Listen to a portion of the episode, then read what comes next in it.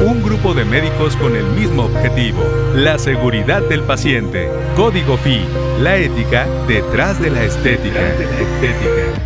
Buenos días, buenas tardes, buenas noches. Esto es Código FI. Soy el doctor Luis Fernández de Córdoba y me acompaña el doctor Arturo Cortés. ¿Qué tal? Y el doctor Alberto Lozano. Hola, ¿cómo están?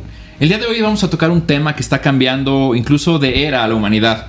Tenemos lo más reciente de ellos, la gripe española en 1917 con sus tres olas y ahora el COVID desde 2020. Nos acompaña el doctor Eduardo Girón Sabiñón, médico general por la Tominaga Nakamoto, especialista en salud pública por la UAM, investigador en el IMSS durante seis años, trabajando cuatro años como epidemiólogo ahí y actualmente como jefe de departamento de epidemiología en el Instituto Ginecobstétrica y de Perinatología SADCB. Eduardo, por favor, mucho gusto. Hola, mucho gusto, ¿cómo están? Muy bien, gracias. Bienvenido. Hola, hola. Bienvenido. Además de ser un excelente profesional, quiero Gracias, decir que quiero decir que es un amigo muy querido y agradezco su presencia. Muchas gracias. Aún recuerdo esas épocas cuando éramos pasambres en el IMSS, ¿te acuerdas? Exacto, exacto, exacto. Sí, bendito IMSS, no, pero no, no recordemos historias tristes. De honor, de honor, de honor. Exacto. Lalo, cuéntanos un poquito para entrar en materia. ¿Cuál ha sido tu experiencia en el 2020 hasta ahora en relación a- al, al COVID, las fake news? ¿Cómo se ha desenvuelto eh, la salud pública en México, en tu población, en relación a esta que ahora se denomina sindemia, pero luego entramos en el tema de la definición? ¿Cuál ha sido la respuesta de la población? ¿Cómo van los números? Cuéntanos un poquito tu experiencia, por favor. Pues bueno, yo creo que esto inicia desde el 2019, cuando yo aún estaba en el IMSS y nos agarró de bajada tremendo, porque escuchábamos primero las noticias de que, bueno, empezaba a haber epidemias, empezaba a haber casos en Wuhan, y nunca nos imaginamos que esto iba a durar, pues lo que ha durado. ¿no? eh, tuve la oportunidad de que, pues, nosotros no éramos muy conocidos en el ámbito médico sí. y con todo este, no, la verdad, y con todo este boom, pues se voltearon los reflectores hacia nosotros. En ARM Y eso fue una 2020, oportunidad muy- todo el mundo va a regalan puntos y Exacto. Exacto. Este, y pues bueno, a mí me, dio, me tocó una oportunidad muy grande. eh, estaba haciendo una investigación incluso acerca de unas sustancias para limpiar o sanitizar junto con paciente, ya que en el Ajá. usamos cloro diluido. De- depende a las, por ejemplo, a, la- a las zonas en donde estamos, si es una zona crítica o semicrítica o no crítica, de acuerdo a la escala de Spalding. Y pues estaba trabajando en investigación, así, una coincidencia. Estaba trabajando en investigación, ya que en el HGZ 58, donde yo estuve, que recuerdo con cariño, eh, tenía- está rebasado 600 veces su capacidad, ¿no? Esto es algo que yo creo que todos conocemos, 600 veces la capacidad de, de- de flujo de pacientes diario. Ac- Actualmente. Entonces era muy difícil, sí, actualmente. Entonces era muy difícil hacer eh, exhaustivos que realmente valieran la pena o tener unas medidas sanitarias adecuadas.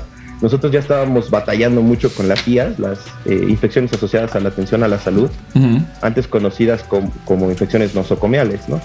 Y ya teníamos mucho problema con eso, entonces estaba investigando unas eh, sustancias para poder hacer exhaustivos con paciente, ya que el cloro vaporiza pues lastima en las vías respiratorias, ¿no? que es lo que menos queremos en una pandemia así. Eh, a mí me tocó la pandemia de H1N1 hace ya en el 2009, hace un un Ajá, tiempo. ajá, sí. Eh, y de hecho ahí yo decidí ser epidemiólogo porque me- estaba yo en urgencias como médico general y de ahí me pasaron al, al triage respiratorio eh, porque pues yo creo que agarraron al más joven en esa época. y este y bueno, me tocó esa experiencia que fue fuerte, tampoco sabíamos nada que hacer. Nosotros en ese momento éramos Wuhan, los, los americanos nos decían la Mexican flu, que era como que esa, discriminas, esa discriminación social, ¿no? de que el mexicano traía esta nueva cepa de H1N1 Ujú. en ese momento. Y ahí pues aprendí a ver y a clasificar y a entender, pues una, el pánico de las jefaturas que no sabían qué hacer. Y pues dos, el, el tratar de apoyar a los pacientes con esta nueva sintomatología, ¿no? Ya que en ese entonces no existía, o más bien le apuntaron a un tratamiento que ahora es el oseltamivir. Sí, y no había esta, pues no hubo, no hubo estas medidas de, de distanciamiento social tan, tan fuerte, ¿no? En Ujú. ese momento en la H1N1. Y bueno, ahí aprendí a hacer cercos epidemiológicos, hacer eh, lectura de datos y búsqueda epidemiológica enfocada. Y pues de ahí me gustó y ya es cuando me hice epidemiólogo. yo creo que la diferencia de esa pandemia ahora, pues fue la desinformación. Ok. Eh, no había un flujo, de, no había un flujo de internet tan grande en esa época. Eh, Súper, había súper interesante, ¿eh? que tocas ese tema, la desinformación en relación a las fake news, de la ivermectina, hidroxicloroquina, dióxido de cloro. eh, Claro. ¿Nos puedes aclarar un poquito en relación a si hay algo prope- eh, profiláctico antes o no? Hasta el, ul- hasta el mismo Celtamivir lo, lo Exacto, vienen ocupando. Sí.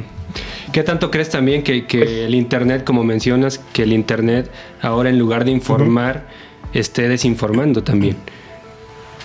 Pues yo creo que el arma más poderosa y, y fue un arma de dos filos fue el internet, porque está muy bien que el paciente tenga acceso. Yo soy pro a que el paciente lea su enfermedad, conozca su ámbito, ¿no? Y sepa exactamente en qué, por qué va a cruzar.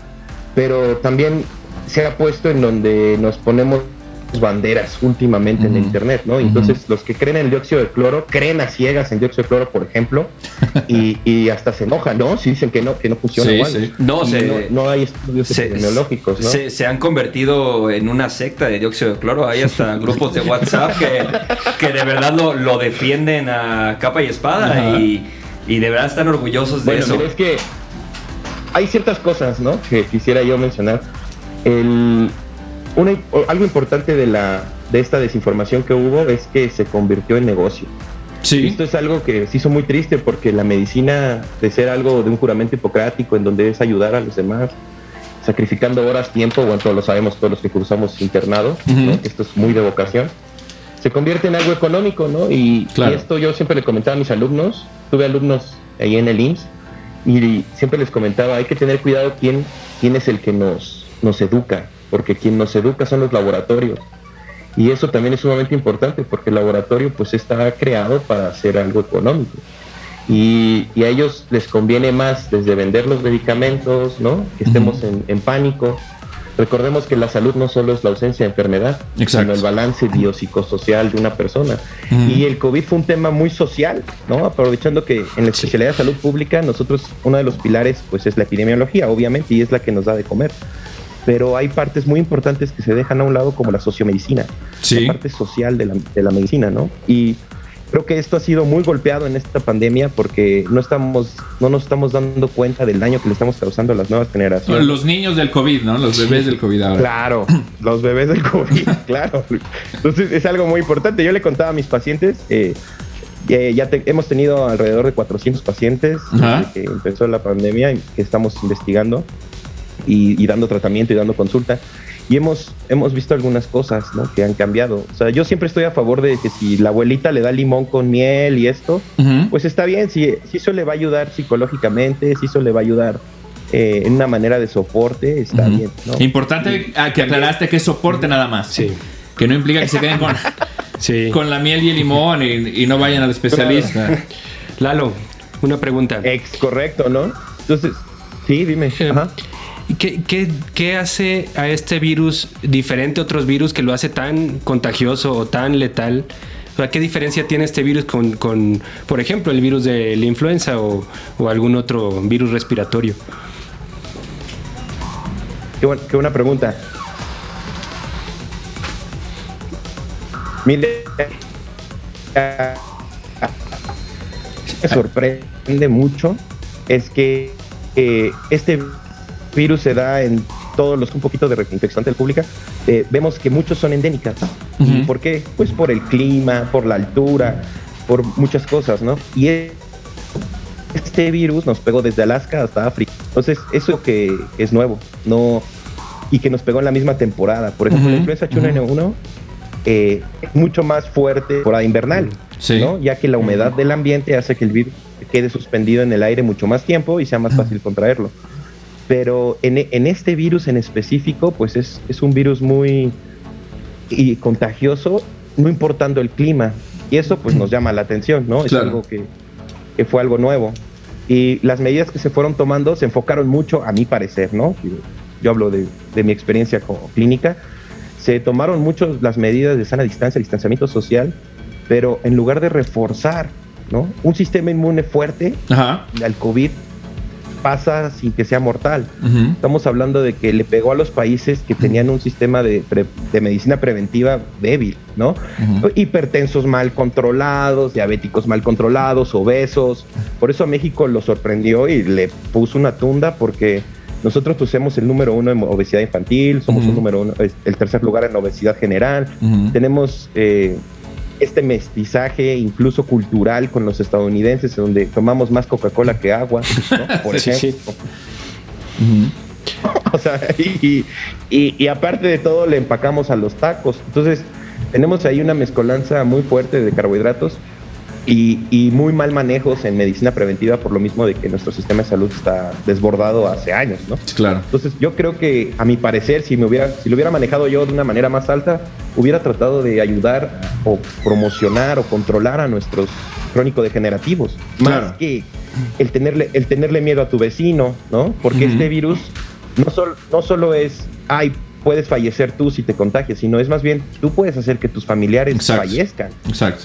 Y esto psicológicamente nos destroza porque es, no hay abrazos para el abuelo. ¿no? No hay irlo a ver, no hay esto. Esta de el hombre es somos animales sociales. Sí, Somos mamíferos sociales. Bueno, y también que al principio esto- incluso a los médicos los veían feo por lo mismo. O sea, veían un médico y por saber que viene de un hospital o que trabaja en un hospital. La pe- la pedrada, Sí, que el- casi te- los apedreaban. Les Digo, echaban a mí no me encima. tocó, pero. Pero llegué a escuchar historias de ese tipo. Sí, Ah. pues el bueno, a mí me tocó una en una en un restaurante de alitas Ah, ¿en serio? en donde pues en serio, salí yo de guardia Y con la eh, Estaba bata. apoyando en guardias en un hospital privado, que ya lo mencionamos. Y luego, no, no, no, paracetamol, no, no, Paracetamol. no, no. Este, ven- venía con la pillada quirúrgica, pero no con la bata. Ok. Este, había estado de guardia, no había dormido, no sé cuántas horas, 48 horas, no sé, y vi que había una promoción para médicos en este local de alitas, ¿no? Entonces dije, bueno, voy a pasar, voy a comprar un poquito de comer, me voy a llevar a mi casa y todo bien. Y me tocó que en la fila, incluso con sana distancia, cubrebocas, todo, eh, pues sí oí comentarios, ¿no? Despectivos y... ¿qué hace aquí? ¿Qué yo hace me quedaba, aquí? bueno, pues es que... ¿Qué hace aquí? ¿Qué responsabilidad, no? Exacto. Y es como, oye, yo también como, ¿no? Estuve, estuve todo el día eh, esforzándome por tratar de ayudar a las personas, ¿no? Ujú. Y lo- algo bonito fue que al final, cuando ya recogí mi comida, eh, me dieron un descuento. Ah. El gerente, por yo creo lo que escuchó. ¿no? Buena onda, o sea, y me dio un descuento y me dijo que pues era muy loable lo que hacíamos. Esto es triste porque es el fenómeno en donde es unos contra otros. Exacto. Yo les contaba a los pacientes que, sí, no, o sea, que antes, por ejemplo, de, de- de niño, un día se me ponchó una llanta en medio de la nada, ¿no? Por ejemplo, y se acercó un señor viejito, ¿no? Ya de la tercera edad y nos ayudó a cambiar la llanta y fue como un ángel, ¿no? Yo recuerdo eso como esperanza en la humanidad, ¿no? O sea, que nos ayudó. Pero ahora en, es- en, esta- en estos tiempos, pues ese, ese señor pues ya estaría en riesgo, ¿no? De bajarse a ayudarnos. Claro. Entonces, estamos, no estamos viendo que social, socialmente nos está afectando a niveles enormes. Los niños están hay un estudio inglés muy interesante en donde están perdiendo la capacidad de reconocer los sentimientos en los gestos. Esto estamos hablando de que un niño no sabe reconocer si alguien está llorando por alegría o por tristeza, o si son ojos de enojo o ojos de, de miedo. Entonces, esta despersonalización social, pues bueno, a, la escalamos, esto es nivel vecinal, ¿no? Micro. Sí, sí, sí. Pero si lo llevamos a nivel países, pues estamos hablando más ya de que los países que no tenemos eh, pues vacunaciones adecuadas o, o unos sis- sistemas de distanciamiento adecuados, pues se, no- se nos va a tratar como si fuéramos infectados, ¿no? Entonces es algo difícil. Yo creo que fue la pandemia de, de los, más bien de una enfermedad social. El COVID, pues, eh, de los 400 pacientes que vimos, únicamente fallecieron dos, tristemente, ¿no? Pero... Bueno, pero son, porque son buenos números. controlados. Dos de 400. Es Sí, un buen sí. porcentaje. La verdad fueron buenos números. Nosotros este, empezamos a utilizar, no sé si conozcan una organización que se llama Médicos por la Verdad. Ajá. En Médicos por la Verdad, eh, no, yo pertenezco a Médicos por la Verdad y fue realmente reportar cosas clínicas, no hacerle caso a nada porque como médicos, y me, me van a entender mis compañeros médicos que están aquí conmigo, Ajá. que es imposible que salga primero, eh, que haya una cepa nueva en, en los diarios antes que en los journals de medicina. Sí, claro, Eso claro. es como que, algo que, que nos ofende, porque es como, bueno, ok, sí, ¿dónde está la cepa? Ok, ¿quién la hizo? ¿Quién la estudió? ¿Quieren Ujú. buscar los journals? No están actualizados, no hay nada, pero ya la noticia ya se esparció por todo el mundo causando pánico. Entonces también recordemos que si la salud no solo es la ausencia de enfermedad, sino el balance biopsicosocial, eso quiere decir que si nos distanciamos y lle- llegamos a causar depresión, pánico, crisis de ansiedad. Eh, unos de los, muchos de los pacientes que se agravan es porque, bueno, recordemos que el COVID se, se aísla en, en- en el tejido del cuerpo, en el pulmonar y también en el, en el intestino, por eso causa diarrea, ¿no? Por inflamación. Por eso nos causa. La anosmia, que para el público en general es la pérdida del olfato, nos causa porque hay inflamación de las, eh, en, la, en la parte superior de las vías respiratorias y esto causa que los receptores pues no tengan la, la capacidad para oler. ¿no? Ya han Eh, podido Y luego si va... identificar así, ahorita que mencionaste ese síntoma, que todo mundo se preocupa cuando eh, deja de percibir olores. Es COVID, es COVID. ¿Han identificado al- algún marcador de gravedad, así de, de evolución más Sí, buena rápida? pregunta. Siempre ha sido muy, muy clínico, Luis. Sí, Eh, sí, claro. Mira, si a mí me dicen es que perdí el olfato, es un, no es 100%, pero es un buen síntoma. Porque quiere decir que la inflamación está mucho más arriba que en las bases pulmonares. Cuando empezaron las pruebas, que nos mandaban pruebas de China, de Estados. Unidos, de Alemania, todos lados, las pruebas no o sea, realmente era un volado al principio, ¿no? Y más las Sí. serológicas, que nada más medían la IgG y la IgM. Entonces, para, en, en mi trabajo, por ejemplo, utilicé en la radiografía de tórax.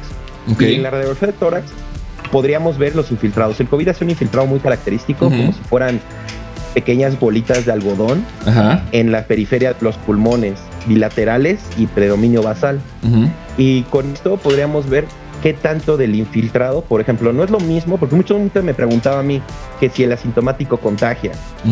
Eh, literalmente sí contagia, pero esto es algo muy de estadístico, médico. Porque vamos a explicarlo así. En el IMSS, cuando yo estuve en, eh, tuve la oportunidad de estar rotando, o más bien de atender VIH, un- unos meses en, VI, en el consultorio de VIH, Ujú. eh, platicando con los pacientes me daba cuenta que cuando ellos estaban felices, es algo, es algo raro, yo entiendo, No, pero no, no, no, no. Me refiero a que tenían una vida estable, Sí. ¿ok? Una vida estable, una vida estable, un buen trabajo, ¿no? Este, bien con su familia, nada de secretos, o sea, bien. Ajá. Y una buena alimentación y una buena, un buen ejercicio, los pacientes Ujú. salían indetectables. Ajá. Nosotros hacíamos el conteo de CD4, Ujú. salían el- con el virus replicación indetectable. De hecho, un paciente eh, vendía el medicamento. Y me dijo, No, me bueno. dijo, No, que bueno. yo decía, yo estoy súper bien, doc, pero pues mi medicamento ya tiene muchos meses que no lo uso y pues se lo vendo a las personas que lo necesitan. ¿no? Hay un, hay un Pues bueno, compendio ¿no? o un, un libro que se llama Las biologías de la emoción que justo habla de eso. Ok. Justo habla de eso y habla con. Son algunos receptores que tienen que ver con receptores eh, inmunológicos, que te- ma- neuromarcadores, neuromoduladores, etcétera. Te voy a pasar ese libro, está súper, súper interesante. Que no solamente es la magia del De hecho, sentirse bien, mira, sino que eh, sí impacta. De sentirse bien con uno, ¿me explico? Me gustó. Me gustó eso de la magia de sentirse bien. Sí, claro, de hecho tiene que ver a nivel científico con el cortisol. Ahorita voy a explicar un poquito de eso. Pero bueno, entonces estos pacientes que estaban bien, ¿no? En su armonía en sus cuatro esferas, eh, estos pacientes que estaban indetectables para el virus del VIH. Entonces, eh, ellos en ese momento no son contagiosos. Eso es que, que nos quede claro, los pacientes de VIH cuando están indetectables no contagian.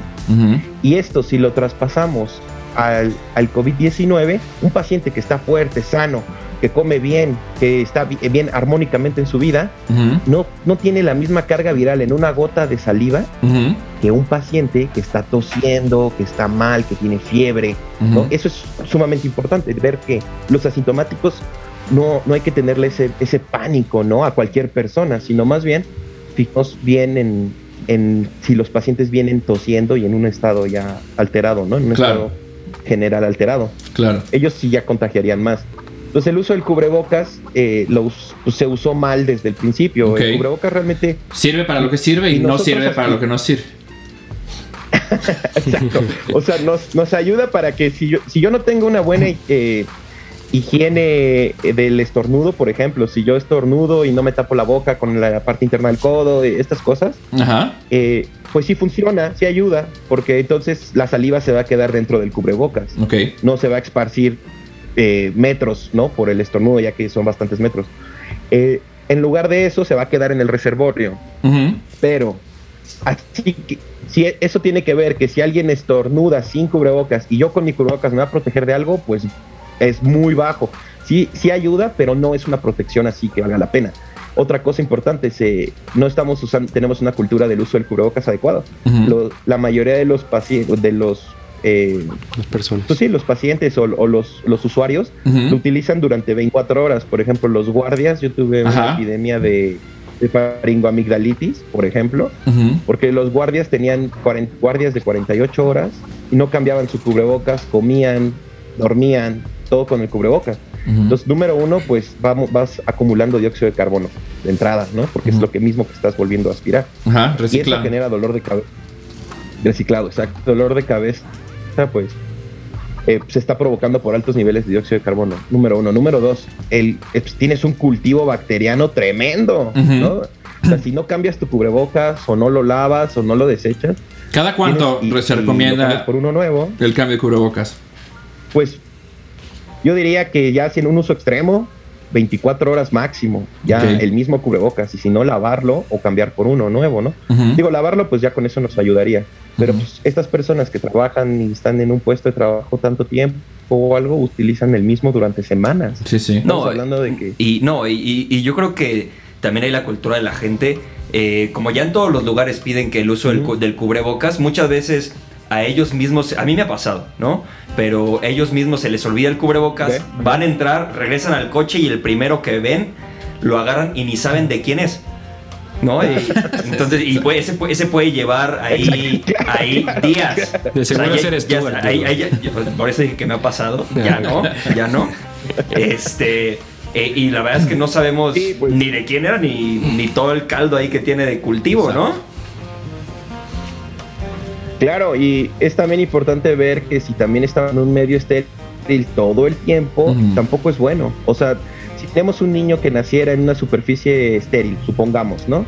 En una burbuja estéril. Y ahí años kinder, y mate el choque fuerte de bacterias, la presentación de un sistema inmune mucho inmunocomprometido únicamente por no el contacto, ¿no? Sí. por no tener contacto con el medio ambiente. Eh, eh, un, prof- un profesor decía de, de epistemología en la especialidad, decía como por ejemplo cuando el, el- el Papa bajaba en, los- en ciertos países eh, y bajaba y besaba el piso, besaba el, la tierra en donde él bajó, ¿no? En el avión o en- Este ritual venía de, de, de la época antigua en donde se ponían unos granitos de tierra en la lengua, Abajo de la lengua, para poder mimetizar las bacterias a las que va a estar expuesto en una tierra eh, extranjera, ¿no? Y esto tiene cierto sentido porque, por ejemplo, no sé si conozcan la, la venganza de Moctezuma. Sí, sí, sí, claro. Sí, sí, sí. Conozcan eso, claro. Los extranjeros más, los extranjeros más. ¿Sí? Ajá. Claro, claro, claro, claro, claro, ¿no? Entonces, esto, para explicar un poquito qué es la venganza de Moctezuma, es una diarrea tremenda que le da a los extranjeros, más a los americanos, Ujú. ¿no? Al probar o comer la comida mexicana. ¿Y es por qué? Porque nos estamos ecualizando en la flora intestinal. Entonces, por eso viene esta diarrea tan tremenda, ¿no? Entonces, es importante tener nosotros un buen eh, equilibrio entre nuestra flora bacteriana y, y el, el ambiente y la comida en donde estamos. También el exceso del alcohol gel ha causado, bueno, ustedes lo deben de Sí, ver, dermatitis dermatitis. tremenda, ¿no? Sí. Porque aparte del, del estrés tan fuerte que puede causar una, por- te puede causar una dermatitis atópica, a eso échale que, bueno, adiós a la grasa que, que producimos en la epidermis, ¿no? Ujú, ujú. Adiós a todas las barreras que tenemos en el cuerpo. Entonces, pues eso también no es, es, pues es como una espada de dos filos. Es importante quitarnos del COVID, pero también no olvidar que nuestro medio ambiente y nosotros tenemos esa interacción, ¿no? Hay una cosa que se llama la triada epidemiológica, Ujú. en donde nosotros rompemos una parte del triángulo, porque es un triángulo. Si nosotros rompemos una parte del triángulo, no hay, eh, no hay infección o contagio, ¿no? Que es el medio ambiente, que es importante, el hospedero, porque huésped, se le llama huésped, pero porque es una traducción en inglés, realmente es hospedero, porque el huésped es el que va a un hotel, por ejemplo, y se hospeda. Para las bacterias, nosotros somos el hotel, ¿no? Nosotros somos el hospedero. Entonces sería el hospedero, el medio ambiente y el agente. El agente es, por ejemplo, si queremos romper la teoría epidemiológica del dengue, supongamos, pues ya convivir en la Ciudad de México ya es muy raro porque el mosquito no alcanza la altura. Entonces, exacto, entonces ya rompemos ahí esto, ¿no? Si nosotros sanitizamos bien nuestro ámbito de trabajo, por ejemplo, rompemos en el medio ambiente que esté la bacteria. Por ejemplo, eh, no sé si conozcan la, la bacteria, la Cinetobacter baumani, que es una bacteria hospitalaria, ¿no? Dificilísima de erradicar.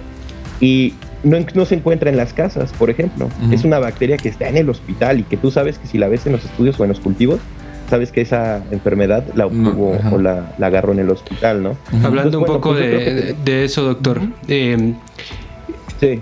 Uno como médico, ¿qué, qué medidas debe llevar para una consulta, por ejemplo? Nosotros que somos médicos estéticos, ¿Qué medidas debemos llevar en el consultorio? Medidas de seguridad, obviamente, para tratar de evitar esos contagios. Pues, pues número uno, eh, ser responsables con nuestra salud. Como médicos, a veces como médicos nos sentimos dioses, ¿no? Llegaban a mi hospital y decían, ah, es que vamos a pasar a una cirugía. Y, nosotros les siempre realizamos un triage respiratorio, que triage viene de la palabra en francés clasificación, ¿no? Entonces una clasificación de que el paciente no, esté, no tenga ninguna sintomatología del SARS-CoV-2. Y decían, no, pues es que yo soy médico. Pues, ¿y eso qué, es ¿no? estás vivo, man. Tienes, exactamente, y respiras y comes, ¿no? Entonces, eh, eh, es importante que eh, nosotros primero, número uno, yo recomendaría a todos los compañeros que se hagan un chequeo. Eso es importante, ver cómo estamos en nuestro sistema inmune, porque si estamos bajos en nuestro sistema inmune, por más protección que tengamos, algo se nos puede resbalar por el constante contacto. Entonces, número uno, checar. Número dos, eh, todo lo que tenga que ver con manejo de vía aérea, usar un N95. Ahí sí, ahí sí el N95 nos puede ayudar bastante, porque pues bueno, filtra mucho de las partículas, por eso es 95, ¿no? Eh, eh, los gogles depende, por ejemplo, si vas a tener contacto con vía aérea y el paciente puede ser que tosa, está bien usar los gogles. Pero tampoco es usar los gogles como para ir al súper. En, mi, si nos lavamos bien las manos, no necesitarías tampoco la careta en ese aspecto. Es más bien como para protegernos de que no tengamos esa cultura, ¿no? Si yo sé que si toco un paciente, tuve contacto con secreción, pues eso lo deberíamos de hacer normalmente, ¿no? Sí, sí, sí, Los cinco momentos de lavarnos las manos, Exacto, exacto. Es lavar las manos antes y después, y eso ya es una muy fuerte, porque el contagio en el que eh, las gotitas del flush nos puedan entrar en el ojo, pues es difícil. Sí se da el caso, pero es difícil. Ahora, para otorrinos, para eh, médicos de urgencias, todo lo que tengan que ver con contacto aéreo, con vía aérea difícil o con vía aérea en donde puedan toser, pues sí. A ellos sí utilizar careta y cubrebocas. Pero si estamos en una consulta, yo creo que también es importante dar esa confianza con el paciente de que no, no, estamos en pánico atendiéndolo, sino que lo vamos a ayudar, ¿no? Y muchos de mis, con mis pacientes, yo utilizaba mi cubrebocas y si veía que estaba tosiendo, bueno, me ponía mi, N95, mis gogles, o sea, ir, vas viendo, depende a cómo vayas a tener el contagio. ¿No? Y también darle calidad al paciente y calidez, no, no tratarlo como un bicho raro, ¿no? Que, que, puede, que es un potencial asesino, sino darle esa, esa confianza, esa calidez y lavarnos bien las manos, eso es pues sumamente importante. Yo creo que el 90% se ahorra y nos lavamos bien las manos, nada más. Mi queridísimo Lalo, se nos está acabando el tiempo por acá, pero queremos agradecer mucho, mucho tu participación, de verdad, que te hayas dado el tiempo de dedicarnos estos minutos. Y yo creo que vamos a necesitar una segunda participación más adelante para seguir comentando temas de filosofía, sociología, de todo menos de fútbol y de política. Exacto. Eh, y sí, es que tiene la filosofía entre aquí también todo. Lalo, pues muchísimas gracias por tu participación, muchísimas gracias por la confianza. Quiero reiterarte todo mi respeto como profesional. Muchas gracias por dedicarnos este tiempo, las recomendaciones. vamos a poner tus datos en la descripción para quien quiera contactar al doctor. Fuerte abrazo y hasta la próxima. Para más información, visita www.aestheticslatam.org. Código FI es una producción del Colegio Latinoamericano de Medicina Estética, Baidaji 720 y Red Sparrow Productions.